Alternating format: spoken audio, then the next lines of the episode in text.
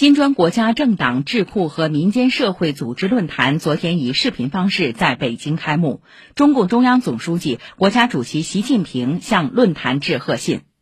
习近平指出，当前全球经济复苏脆弱乏力，发展鸿沟加剧，气候变化、数字治理等挑战严峻。希望金砖国家和发展中国家的政党、智库和民间社会组织履行责任担当，为实现全球共同发展、推动构建人类命运共同体贡献智慧和力量。